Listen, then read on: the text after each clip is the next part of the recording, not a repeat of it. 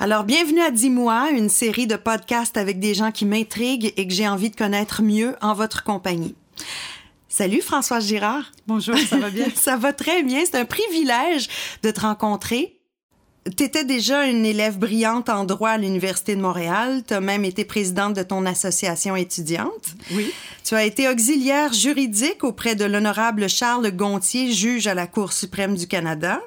Tu parles français, anglais, mais aussi espagnol et russe. Ça, on va. Je vais tenter de savoir pourquoi tout à l'heure. Euh, tu habites avec ton mari dans la grosse pomme à Manhattan. Tu travailles à New York depuis plusieurs années et tu te dédies à la santé, la sexualité et le droit des femmes. Depuis 2012, tu es présidente d'une importante organisation, l'International Women's Health Coalition, donc la IWHC, qui est un porte-parole clé pour les droits des femmes et des filles partout à travers la planète. Vous collaborez, entre autres, avec les Nations Unies. Et moi, j'aimerais comprendre comment une fille de Québec se retrouve à New York à la tête d'une coalition reconnue à travers le monde. Au tournant des chemins, il y a des décisions. On prend une décision à la fois. Hein? C'est pas. J'avais pas ça en tête quand j'avais 16 ans. Mais de fil en aiguille, je me suis retrouvée aux États-Unis.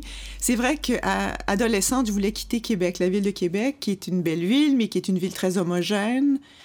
Euh, et j'avais envie de diversité, de connaître des gens de partout dans le monde. Et je me suis organisée pour, euh, pour obtenir une bourse d'études pour aller en Grande-Bretagne, faire mes études collégiales à une école internationale qui s'appelle Atlantic College.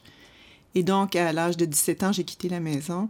Je me suis retrouvée avec des jeunes de mon âge de 50 pays différents pendant deux ans, qui a été une expérience extraordinaire et marquante et qui a peut-être en fait été le, début, qui ça a représenté le début de, de mon trajet, de ma trajectoire internationale. Est-ce que c'est depuis Londres que tu es allée directement en Russie? Non, mais en fait, quand j'étais j'étais à l'école en Angleterre, euh, en, en Grande-Bretagne, c'est-à-dire j'étais en fait au Pays de Galles, euh, il y avait euh, la possibilité d'apprendre le russe. Je trouvais ça intriguant parce qu'à l'époque, on parle des années 70, la rivalité entre euh, le, bloc soviétique et l'Ouest était un des grands enjeux politiques mondiaux.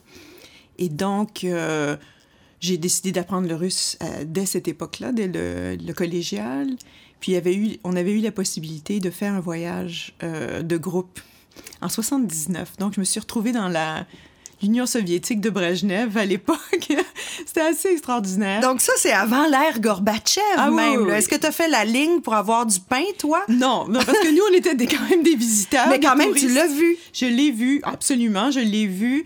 J'ai vu aussi qu'on pouvait pas, par exemple, rencontrer les gens. On avait des contacts avec des dissidents, là, par nos professeurs. On pouvait pas rencontrer ces gens-là euh, dans un hôtel, par exemple, ou dans un un lieu public euh, où on pouvait être surveillé. Donc, il fallait mhm. les rencontrer sur le bord de l'autoroute, d'une route. Là, on sortait d'une voiture. Il y avait évidemment personne autour. Et là, on marchait le long de la route et on leur parlait. C'est comme ça qu'on pouvait rencontrer les gens, converser pour être sûr de ne pas être, euh, de pas être suivi ni espionné. Est-ce que c'est ça qui t'a donné le goût de manifester et de faire la révolution comme tu le fais depuis? Mais ça m'a vraiment fait comprendre dès cet âge-là que la liberté, les droits de la personne, c'était pas, il fallait pas prendre ça pour acquis. Qu'il y avait des gens extraordinaires dans bien des pays qui luttaient ou qui vivaient, qui réussissaient à produire euh, de la littérature euh, euh, qui, qui se qui se battaient pour des droits que nous, on prenait pour acquis et qu'il fallait être vigilant face à ça. Mais donc, c'est au départ les droits de l'homme qui t'ont intéressé, oui. puis, puis les droits de la femme. Ben, les droits des femmes m'ont toujours intéressé. L'autre jour, je regardais dans, dans mes archives, j'ai trouvé une photo de moi à l'âge de 15 ans avec le gros macaron, l'année de la femme 1975. Oui, je m'en rappelle.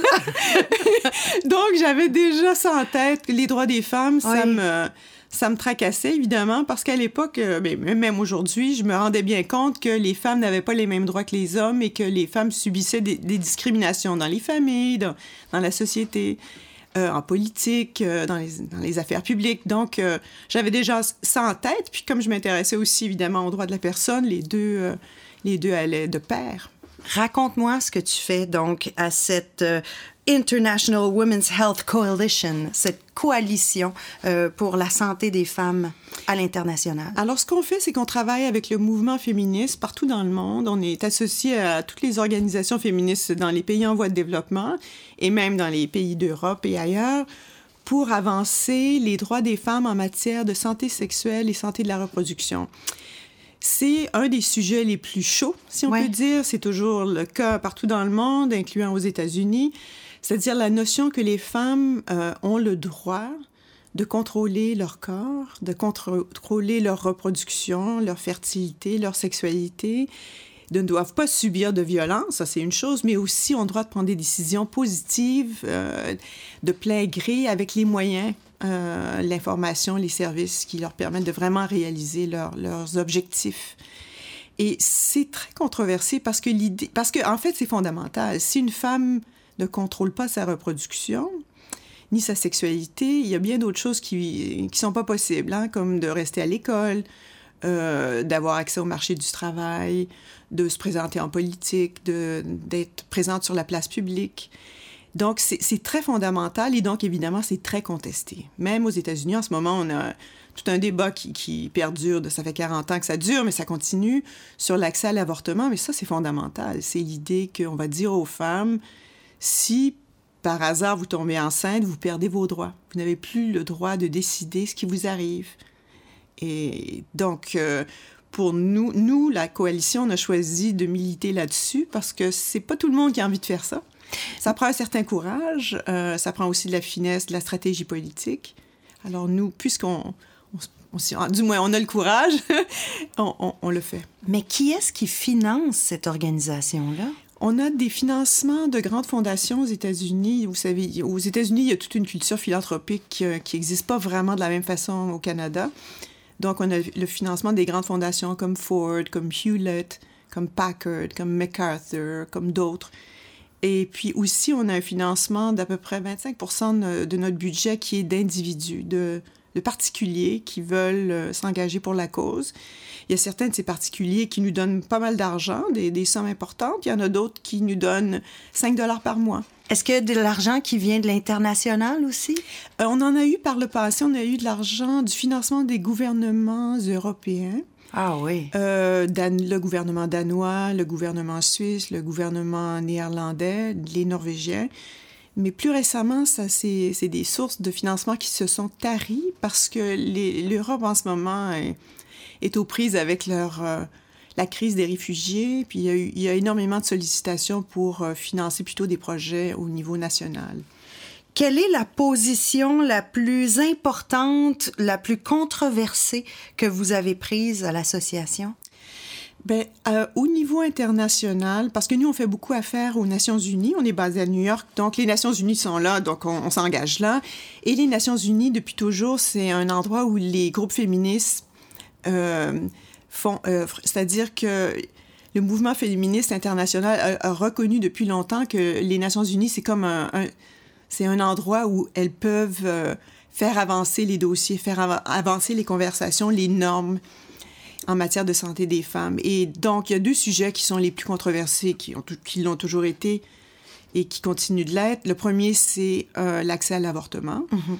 parce qu'on a une opposition très forte de l'Église catholique, du Saint-Siège, encore aujourd'hui. Et le Saint-Siège a voix de, au chapitre hein, aux Nations Unies.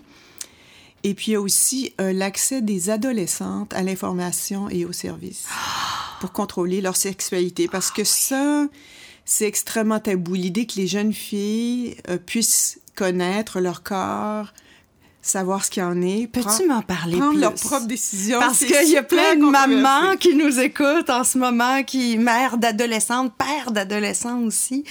Comment gérer, oui, quand on est un gouvernement ou sinon quand on est une famille, les droits de nos adolescentes? Les droits sexuels? Oui. Ben, je vais vous parler, par exemple, euh, nous, on travaille avec des groupes de femmes au Nigeria, mm-hmm. euh, en Afrique de l'Ouest, depuis 25 ans. Et euh, quand on a commencé à, s'impliquer avec elles, on les avait rencontrées dans une conférence internationale, elles nous ont dit il y a énormément de grossesses précoces, de grossesses non désirées chez les adolescentes au Nigeria. Il y a aussi la recrudescence euh, du VIH, SIDA. Il y avait déjà, on voyait déjà que ça, ça, commençait. Il y a beaucoup de violences sexuelles. Les jeunes filles sont violées sans comprendre vraiment ce qui leur arrive. Et, on se... et ça, c'était des femmes nigérianes, dans, de, des, des, universitaires qui travaillaient dans, un, dans leur quartier, qui voyaient que les jeunes filles ne savaient rien, ne comprenaient pas ce qui leur arrivait, avaient été aussi endoctrinées depuis un, depuis un très jeune âge à être soumise, être douce, une fille modeste, une fille qui ne fait pas trop de bruit, qui, qui ne parle pas à moins qu'on lui pose une question. Donc, tout, tout l'aspect de les normes de genre qui, qui conditionnent le comportement de la fille.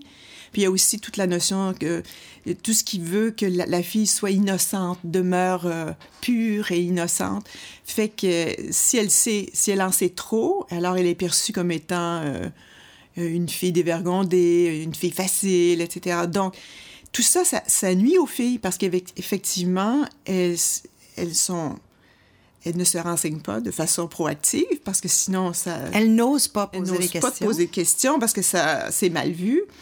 Et puis, évidemment, les écoles, euh, le, tout leur milieu leur, ne leur dit... Il n'y a personne qui leur dit quoi que ce soit parce qu'on ne veut pas non plus euh, qu'elles s'intéressent à ça. Il y, a il y, a aussi une crainte de la sexualité féminine qui est derrière ça. Tout à fait, mais ça doit te faire halluciner que même ici au Québec, euh, on n'ait pas accès, les jeunes filles n'aient pas accès à l'éducation sexuelle qu'elles devraient avoir. Mm -hmm. Ça me surprend pas. Parce que je pense que ça, ce qui fait que l'action féministe au niveau international, euh, qu'on a une telle solidarité, les pays du, du Nord global, c'est-à-dire les pays du Sud global, là, les pays en voie de développement, c'est qu'en fait, ces thématiques-là sont souvent les mêmes. Hein? Ouais. Ça a des manifesta manifestations différentes sur, dans différents pays mais les grands thèmes, les grands l'impetus qui, qui sous-jacent est le même. Donc, c'est de contrôler la sexualité des filles parce qu'on a tellement peur qu'elles découvrent qu'elles sont assez fortes et puissantes et qu'elles peuvent prendre leurs propres décisions. Ça, donc, il y a ça. Donc, alors, ces Nigérianes-là nous avaient dit, nous, on voudrait mettre sur pied un petit programme pour euh, donner de l'information aux filles euh, le, le, dimanche après-midi. On voudrait commencer avec les adolescentes de 14 ans parce que, euh, bon, c'est, ça les concerne C'est là que ça se passe. de façon directe. Donc, est-ce qu'on leur avait donné du financement? Parce que nous, on, on finance les groupes de femmes et puis on leur avait, leur avait de, donné aussi une assistance technique pour qu'elles aient des modèles parce qu'il y a des différents curriculums qui existent sur l'éducation sexuelle. Donc, on leur avait donné des, du matériel.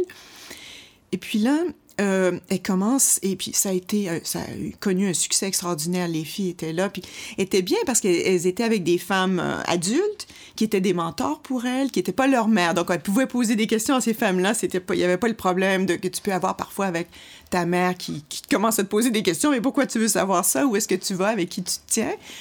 Et mais en même temps aussi euh, il y avait il y avait vraiment le groupe de filles qui elles-mêmes se, se, portaient, se, se portaient secours, qui, qui, se, qui s'aidaient maintenant quand elles se voyaient sur la place publique qu'il y a une fille qui se faisait harceler par des garçons. Les autres filles s'approchaient pour l'aider, pour venir pour venir à son secours plutôt que de dire mais celle-là peut-être que c'est une dévergondée on va s'en éloigner vraiment ça brisait les tabous que les filles avaient les unes envers les autres aussi. Hein. Mais tu viens peut-être de nous donner un truc à nous, les euh, parents d'adolescentes, d'avoir une mentor peut-être pour nos jeunes filles. Oui. Parce qu'effectivement, moi, dès que je commence à, à, à parler de ce sujet-là, euh, oui, mes filles se braquent. Oui. Pourquoi tu veux savoir ça? Qu'est-ce que... Oh, maman, c'est dégueulasse! mais... Je veux pas te parler. Non. Mais en fait, ils ont des questions, mais il pourrait y avoir d'autres personnes, d'autres... Peut-être une tante. Oui, ou une femme euh, adulte euh, à l'école ou ailleurs, dans un club, etc., qui puissent leur parler, un club de jeunes filles qui puissent leur parler. Alors, c'est ça qui est arrivé. Mais ce qui était intéressant aussi au Nigeria à ce moment-là, c'est que elles avaient commencé avec les jeunes filles de 14 ans, en se disant, c'est l'âge où ça se passe. Mais elles se sont rendues compte assez rapidement que toutes les, plus, les petites sœurs venaient écouter par la fenêtre, se plaçaient en, au bas de la fenêtre, on voyait le, les têtes.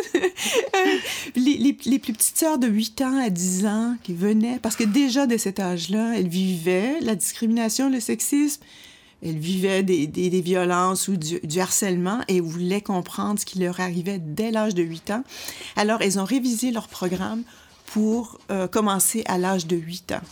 Et ce programme-là existe toujours et, et maintenant, il sert 20 000 filles par année euh, dans le sud du Nigeria et ça a fait école ailleurs euh, en Afrique. Tu dis que ton organisation donne des outils aux gens qui veulent faire une différence, mais hmm. quel genre d'outils?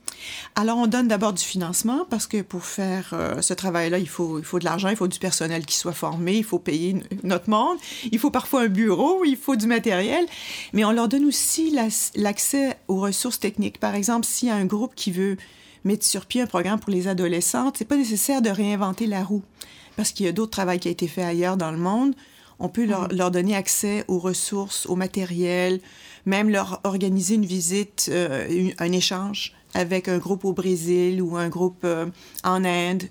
Et il y a beaucoup d'échanges qui sont faits comme ça, sud-sud, entre les pays en voie de développement. C'est extraordinaire de voir euh, ce qui se passe quand les groupes se rencontrent, puis échangent les expériences et apprennent les uns des autres quand on est confronté à des drames, à des atrocités contre les femmes et les filles dans certaines parties du monde, comme l'excision, la lapidation, le mariage forcé, comment toi t'arrives à dormir la nuit quand tu sais que tout ça se passe? Puis qu'il y a tant à faire encore? Oui. Ben, le fait qu'il y ait tant à faire, ça me motive. Au contraire, ça, ça me dit que ce, que ce que nous faisons à la coalition est utile et nécessaire. Euh, et en fait, ce qui me... Ce qui fait que je suis pas en, dépression permanente de, de, de, voir ce qui se passe partout dans le monde, c'est le contact avec les féministes de partout dans le monde. C'est vraiment le contact avec les activistes, les jeunes femmes qui militent dans leur pays pour l'accès aux droits, pour l'accès à la santé, aux services, à l'information. Elles sont fantastiques, elles sont courageuses, elles sont brillantes, elles sont drôles, elles sont belles, intelligentes, elles sont merveilleuses. Et je dois avouer qu'un des grands privilèges de militer pour la cause des femmes, c'est de connaître ces activistes féministes de partout dans le monde. C'est, quant à moi, euh, un don pour moi, plutôt que, plutôt que, que de penser que c'est moi qui leur donne quelque chose. En fait, c'est elles qui me donnent beaucoup. Mais comment nous, on peut vraiment aider dans les, dans les pays où les droits des filles sont bafoués, sont pas reconnus? Qu'est-ce qu'on peut faire? On n'est pas dans ta position à toi? Non, c'est vrai, mais je pense qu'il y a toujours moyen de faire d'abord, euh, de bien comprendre ce qui se passe et d'écouter les femmes de ces pays-là. Souvent, on a tendance à penser que nous, on va venir de l'extérieur imposer une solution. Mais en général, ça marche, ça marche pas. Euh, pas plus que ça marcherait ici si quelqu'un venait de l'extérieur pour nous, nous dire quoi faire. Il faut vraiment prendre le temps de connaître les activistes sur place, de se renseigner. Il y a, on a, il y a les moyens parce qu'aujourd'hui, il y a tellement d'informations. Et puis vraiment d'entrer en dialogue avec elles et de les appuyer dans leur démarche à elles, dans les... Parce qu'elles ont des solutions, vraiment appuyer leurs solutions et voir comment on peut leur fournir l'information additionnelle ou de, du support financier. Je pense qu'il faut fonctionner par les organismes comme celui que je dirige en ce moment, comme la coalition internationale sur la santé des femmes qui font ce travail-là. C'est pas nécessaire, je pense, de, de réinventer la roue, de vouloir euh, faire un travail en parallèle. Il y, a des il y a des organismes qui font ça bien. Et c'est plutôt de s'engager avec ces groupes-là pour vraiment apprendre ensemble et puis appuyer euh, ce travail-là. On oublie qu'il y a encore des pays où il y a des dictateurs où il faut faire la ligne pour pouvoir avoir des tampons puis en ou des serviettes sanitaires, puis qu'en général, on va faire la ligne 3-4 euh, heures puis qu'il n'y en aura plus mhm. au magasin mhm. et euh, qu'on nous endort pour euh, des, des, femmes qui, qui sont soldates, qui, qui, sont endormies pour les faire avorter durant la nuit, qui perdent leur enfant. Comme ça, on oublie à quel point la vie est ardue pour au moins la, la moitié des femmes sur la planète, tu dirais quoi? Le deux tiers? Oui, sans doute les deux tiers. Je pense que c'est pas facile d'être une femme dans la plupart de ces pays-là. Par contre, euh, c'est aussi important de comprendre quels sont euh, des moteurs de, de, changement dans leur pays. Alors moi, je suis pas tellement portée sur le discours euh, victime et euh, je suis pas non plus portée sur le discours des, des sauveteurs blancs, c'est-à-dire nous, basés dans le Nord, qui, qui, allons venir sauver les femmes du Sud. Parce que je connais les activistes, que je connais les organisations les, de, qui travaillent dans des communautés de base partout dans, dans le monde, je me rends compte que le changement va venir par elles, puis qu'il faut appuyer leur... Euh, leur œuvre et leurs idées et leur, euh, leur énergie. De pas essayer de... On peut pas... D'aucune façon, on peut arriver du Québec ou de, de New York et euh, se présenter au Pakistan, par exemple, et leur dire, ben voici, voici, on a la solution pour vous. Il faut que ça passe par les groupes de femmes pakistanaises qui font le travail sur le terrain. La même chose au Brésil ou en Afrique du Sud ou au Kenya. Tu les as en tête, toi, ces images-là? Peux-tu me parler d'une histoire d'un success, un success story que tu aurais eu avec ces femmes? Hmm. Alors, ce que je dirais, par exemple, c'est euh, en Uruguay. L'Uruguay, c'est un petit pays de l'Amérique du Sud qui est à côté de l'Argentine, qui n'est pas tellement connu, mais qui, euh, ces dernières années, a fait euh, beaucoup de changements. Il y a beaucoup de changements qui ont, qui ont eu lieu dans, la, dans les lois, notamment l'avortement a été légalisé. Et c'est très difficile en Amérique latine de faire ça parce qu'on a encore une influence assez forte de l'Église catholique. Et en fait, les lois sur l'avortement les plus restrictives sont en Amérique du Sud, dans le monde. Et euh, en Uruguay, ces, ces militantes-là, il y a une quinzaine d'années, ont dit il faut que ça c'est fini, ça suffit. On veut avoir le contrôle sur notre corps et on veut changer la loi parce qu'on veut que les femmes puissent prendre leurs décisions en toute connaissance de cause, avoir accès à des services de qualité et ne pas avoir être obligé d'avoir recours à la clandestinité, qui est vraiment c'est terrifiant et c'est très dangereux. Donc, elles se sont dit, bon, on va, on va monter une campagne. Et à l'époque, elles pensaient que ça prendrait 3, 3 à 5 ans. Mais ça a pris 12 ans pour transformer, changer la loi. Et donc, 12 ans plus tard, euh, et ça a transformé euh, les services de santé parce que quand je suis allée la, la, dernière fois en Uruguay, on a visité les maternités dans les hôpitaux publics. Et maintenant, les services d'avortement sont intégrés aux services euh, à la maternité. Et donc, euh, tout ça, c'est euh, payé par l'État. Donc, l'assurance maladie le couvre. Ça fait partie des, consultations qui sont données dans les services d'obstétrique et gynécologie.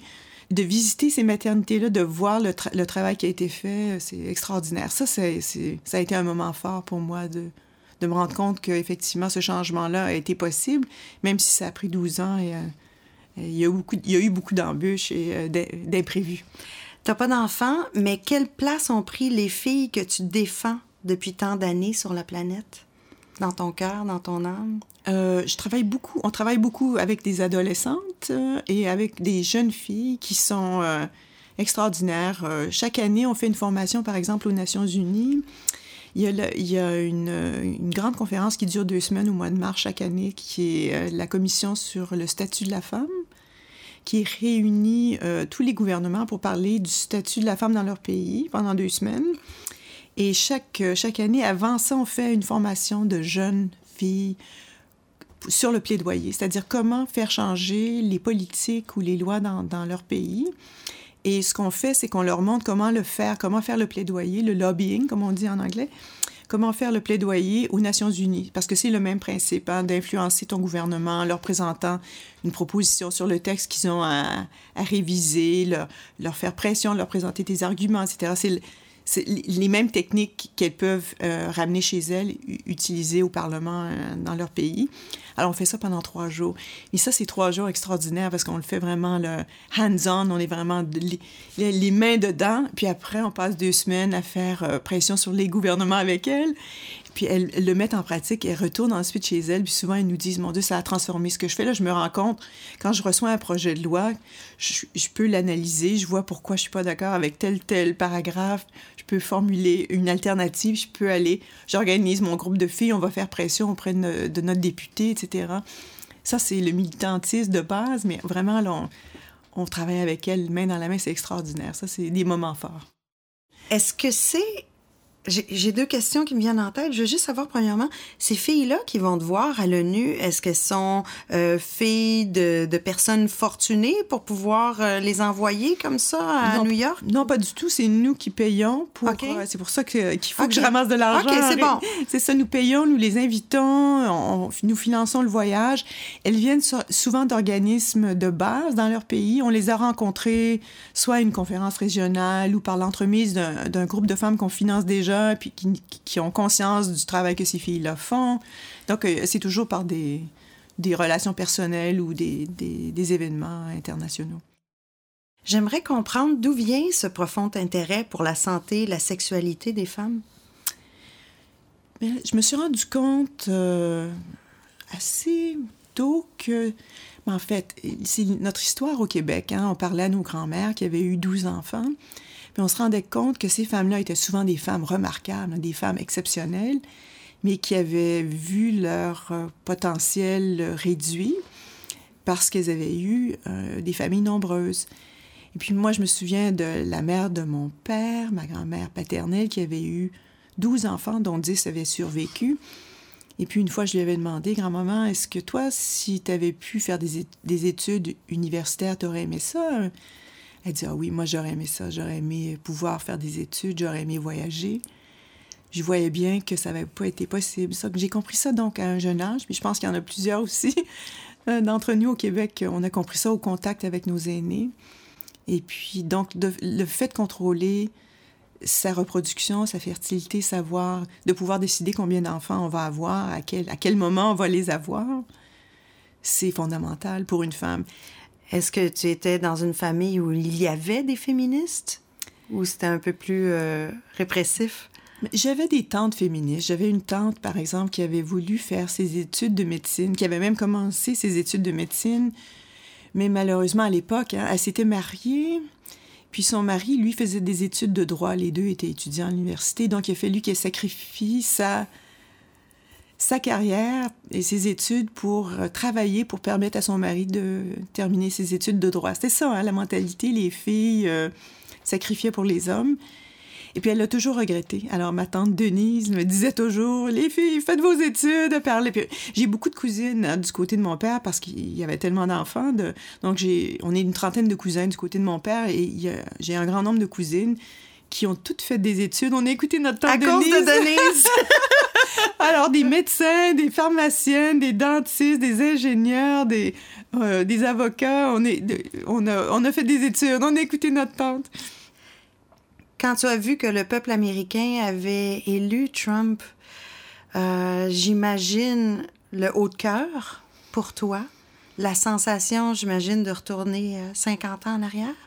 Ça a été un choc, un choc terrible. Je dois avouer que les 48 heures qui ont suivi l'élection, j'étais pas large. J'étais vraiment assommée parce que je me suis dit, parce qu'on on, on avait vraiment étudié euh, ses propos avant l'élection, on savait ce qui nous attendait. On savait que son vice-président, Mike Pence, euh, a fait une long, un long parcours euh, de répression des droits des femmes, anti-avortement, etc., anti-droit gay aussi. Il est pour la conversion, la, thérapie de la conversion pour les gays. Alors, c'est... ça, ça marche au bout. Ça marche tellement bien. C'est des gens extrêmement... Euh, qui ont des positions extrêmement régressives, donc on le savait. Et comme de fait, euh, c'est ça qu'on est en train de vivre. Là, ça vient de commencer. Euh. Qu'est-ce qui nous attend?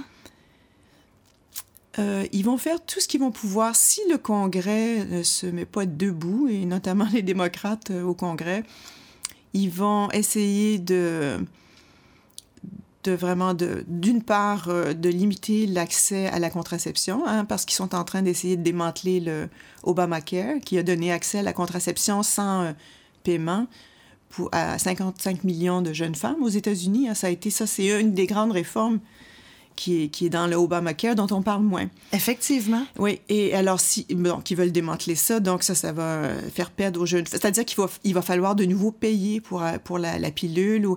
Et c'est cher aux États-Unis, hein, les, les, médicaments sont beaucoup, beaucoup plus chers qu'au Canada. Et par exemple, le stérilet, ça coûte 1000 dollars, euh, se faire insérer un stérilet. Donc, c'est qui peut se permettre ça, à moins que ça soit payé par... Euh, Ici, c'est 400 cucs. Je, te dis, parce que j'ai regardé dernièrement, puis c'est quand même assez cher, mais 1000 dollars. C'est très cher, oui. Alors, puis, et souvent, les femmes... Euh, qui, qui, en ont le plus besoin sont celles qui ont le, moins, le moyen de, de, se, le, de se le payer. Alors, il y a ça. Et au niveau international, il y a évidemment de, d'essayer de démanteler le financement des soins de santé pour les femmes et notamment de la contraception, de l'avortement aussi. Mais l'avortement, depuis 73, euh, ça fait longtemps que le financement euh, fédéral aux États-Unis ne, ne va pas au service d'avortement directement à l'étranger. Ça, ça, c'est de longue date. Mais maintenant, c'est d'essayer de d'étendre euh, des restrictions à, tout le financement euh, des soins de santé, c'est-à-dire d'imposer des conditions. Si un groupe, par exemple, à l'étranger, reçoit du financement pour le VIH, pour la tuberculose, etc. Tout l'argent qui vient pour les soins de santé, à ce moment-là, ce groupe doit accepter de ne même pas parler d'avortement dans les consultations avec les femmes, euh, dans le cabinet du médecin et non plus doit accepter de... Ça, s'appelle la règle du baillon, c'est-à-dire ils, sont baillonnés même au niveau euh, du débat démocratique dans leur pays. S'il y, y, a un débat sur l'avortement, ils ne peuvent plus participer. Et ça, ça affecte non seulement l'argent que les États-Unis donnent à ce groupe, mais aussi l'argent qui est reçu par d'autres, euh, qui est donné par d'autres bailleurs de fonds. Donc c'est assez... Euh, c'est assez extraordinaire de voir jusqu'où les États-Unis sont prêts à en venir pour pour limiter l'accès des femmes aux services de santé de la reproduction. Est-ce que de penser que les Canadiennes et les Américaines ont le contrôle sur leur corps, est-ce que c'est vrai ou c'est une illusion? On l'a à certains égards. On a le contrôle parce qu'on quand même on a accès à des soins de santé qui sont meilleurs que dans des pays euh, comme par exemple si on est au, Cameroun, on a moins accès aux soins de santé, c'est sûr. Là, mais par contre, il y a encore aussi, ici, même au Canada, beaucoup de violences sexuelles. Donc, le contrôle du corps, c'est aussi ce qu'on vit dans la société, ce qu'on vit dans la famille. La notion du consentement. Exact. Par exemple, avec le mari. Est-ce que un mari euh, qui prend sa femme le soir, est-ce que c'est un viol ou est-ce que c'est euh, business as usual? Non, s'il n'y a pas consentement, c'est un viol. Hein, parce que le fait d'être marié, c'est pas une permission euh, tous azimuts euh, qui donne à l'homme le droit de faire ce qu'il veut. Mais ça se passe encore maintenant beaucoup. Absolument. Ici au Québec, on serait surpris partout dans le monde. Et, ici aussi, on n'est pas exempt de ça. Et quand les statistiques de violence faites aux femmes, si on regarde au niveau mondial, il y a encore une femme sur trois. Une femme sur trois qui dit avoir subi des violences sexuelles durant sa vie au niveau mondial. Alors, on a encore du chemin à faire. Si tu avais une baguette magique dans tes mains, euh, quelles seraient les trois choses que tu ferais immédiatement pour le droit des femmes? Alors, je mettrais en place euh, l'éducation sexuelle globale dans toutes les écoles et même hors école, parce qu'il y a des jeunes qui ne sont pas à l'école, leur permettre d'avoir vraiment accès à de l'information libre, euh, scientifiquement justes, euh, sans préjugés, euh, avec, et les appuyer dans leurs décisions, dans leurs choix. Je donnerai accès à l'avortement libre et sans risque à toutes les femmes, avec des soins de qualité. Et puis, je, vraiment, je ferai campagne pour, contre la violence faite aux femmes et aux filles, pour que vraiment, et transformer les, les normes de genre dès le plus jeune âge pour que les hommes comprennent que la violence faite aux femmes et les normes de, genre leur nuisent à eux aussi. Parce que tout ce, toutes ces attaques contre les femmes, ce masculinisme, hein, la masculinité agressive, ça nuit aux hommes aussi, de toujours être comme ça, hein, d'être violent, d'être agressif. Il y a beaucoup d'hommes qui sont pas bien là-dedans mais ils se sentent pas à l'aise de renoncer à ça parce qu'il faut à ce moment-là remettre en question ce que c'est que d'être un homme. Donc, de redéfinir les, les, normes de genre dès le plus jeune âge pour qu'on puisse vivre ensemble comme des êtres humains, dans la paix, dans, dans, le bonheur, dans la joie, dans la, dans la tranquillité, plutôt que de toujours en, euh, essayer de contrôler, euh, que l'homme essaie de contrôler la femme. Pourquoi? Ça sert à quoi? Avec un parcours comme le tien, euh, tu pourrais travailler au sein de cabinets prestigieux qui riment avec un très gros salaire. Est-ce que tu y penses parfois? Est-ce que tu referais les choses autrement si tu le pouvais? Euh, c'est vrai que j'y pense parfois. Mais euh, non, parce que je me suis rendu compte, après j'ai pratiqué le droit quelques années, ça a été une excellente expérience professionnelle, mais je me suis rendu compte assez tôt que j'avais envie de faire quelque chose qui, pour moi, avait un sens personnel profond, qui avait une signification profonde. Et donc, euh, même si le droit, je trouvais ça, c'était extrêmement intéressant, euh, d'un point de vue intellectuel, c'était fascinant. Il y avait beaucoup d'enjeux euh, importants qui, qui, sont... Le droit passe... il y a beaucoup d'enjeux importants qui passent par le droit. Mais tu ne te vois pas travailler dans un cabinet d'avocat? Non, parce que au, bout du compte, on représentait, dans des grands cabinets, on représentait les gens qui avaient les moyens d'être représentés par nous, donc les grandes corporations. Et je me suis dit, il y en a d'autres qui peuvent faire ça. Moi, par contre, j'aimerais travailler avec les organisations de base, les féministes sur le terrain. Pour moi, ça a plus de sens personnel. De Québec à New York, tu t'es construite une trajectoire qui est vraiment unique. Qu'est-ce que ça prend pour se démarquer, pour avoir un destin tel que le tien? Euh, je pense qu'il faut saisir les opportunités quand elles se présentent devant nous. C'est, je me rends compte que j'avais pas un plan euh, dès l'âge de 20 ans, qu'un jour je me retrouverai à New York, que je ferais, je travaillerais à l'international. J'avais pas vraiment ce plan-là. Non. Mais par contre, euh, j'avais des idées. J'avais l'idée que j'aimerais travailler sur les droits de la personne. J'avais l'idée que j'aimerais travailler dans un milieu international, mais je savais pas comment y arriver. Et quand les opportunités se sont présentées, je les ai saisies chaque fois. Alors, ça a été un petit peu comme un, parcours en zigzag. Hein? C'est un peu comme faire de la voile. Là. Il faut, pour avancer, il faut faire tourner sa voile en zigzag pour arriver jusqu'au bout. C'est comme ça. Euh, mais souvent, les jeunes viennent me voir pour me demander des conseils. Comment comment as fait pour arriver là? Je leur dis, ben écoutez, si si on m'avait dit à l'âge de 20 ans que je ferais ce que je fais aujourd'hui, je je l'aurais pas cru. Je me, je me serais dit, waouh, c'est fantastique, j'arrive pas à y croire, mais, mais je me rends compte qu'il n'y avait pas de, de, plan euh, au départ, mais il y avait vraiment des lignes directrices, puis j'ai vraiment euh, saisi les occasions. Tu es aussi allé avec ta, tes passions profondes? Oui, j'ai suivi mes passions évidemment, c'est des passions qui étaient basées sur quand même des. C'est quand même pas illogique. On peut pas suivre des passions quand on n'a aucune aptitude. Hein. Si, si j'avais suivi ma passion pour l'opéra et que j'avais voulu devenir chanteuse, ça aurait été un désastre. J'ai essayé ça. Parce que ma voix est nulle. Mais, mais, mais, par contre, les droits de la personne, ça, j'avais de l'aptitude. Donc, j'ai suivi des passions où ça avait quand même du sens pour moi de, de les suivre. Si tu pouvais te créer ta job de rêve, comment elle serait différente de ce que tu fais maintenant? Qu'est-ce que tu ferais de plus? Si j'avais un, dernier tour de piste, ça serait, après euh, la présidence de la coalition, ça serait de diriger une grande fondation aux États-Unis parce que c'est quand même plus facile euh, quand on n'a pas à faire la levée de fonds chaque année. Si j'avais l'argent déjà disponible pour faire quelque chose, euh, pour faire œuvre de soutien, j'aimerais beaucoup appuyer les mouvements sociaux, et les organismes de femmes partout dans le monde avec, euh, avec des moyens sérieux parce qu'il faut le dire, les groupes de femmes, les groupes féministes sont très sous-financés à, tous les niveaux. Au Québec, sans doute, mais dans le monde entier, dans les pays en voie de développement, elles font des miracles avec très peu d'argent. Alors, si j'avais la possibilité de vraiment les financer correctement pour qu'elles puissent monter leur, leur affaire euh, avec euh, vraiment du personnel qui, parce que souvent elles sont mal payées, elles n'ont pas de fonds de pension, elles travaillent, doivent avoir un emploi à côté pour pouvoir euh, boucler les fins de mois. Ça, je vois ça beaucoup. Les femmes travaillent toujours euh, pour très peu. Hein. On dévalorise le travail des femmes. Alors ça, j'aimerais, j'aimerais le faire. On souhaite que tu y accèdes rapidement. Merci. Merci beaucoup, François Girard. Merci, ça a été un grand plaisir.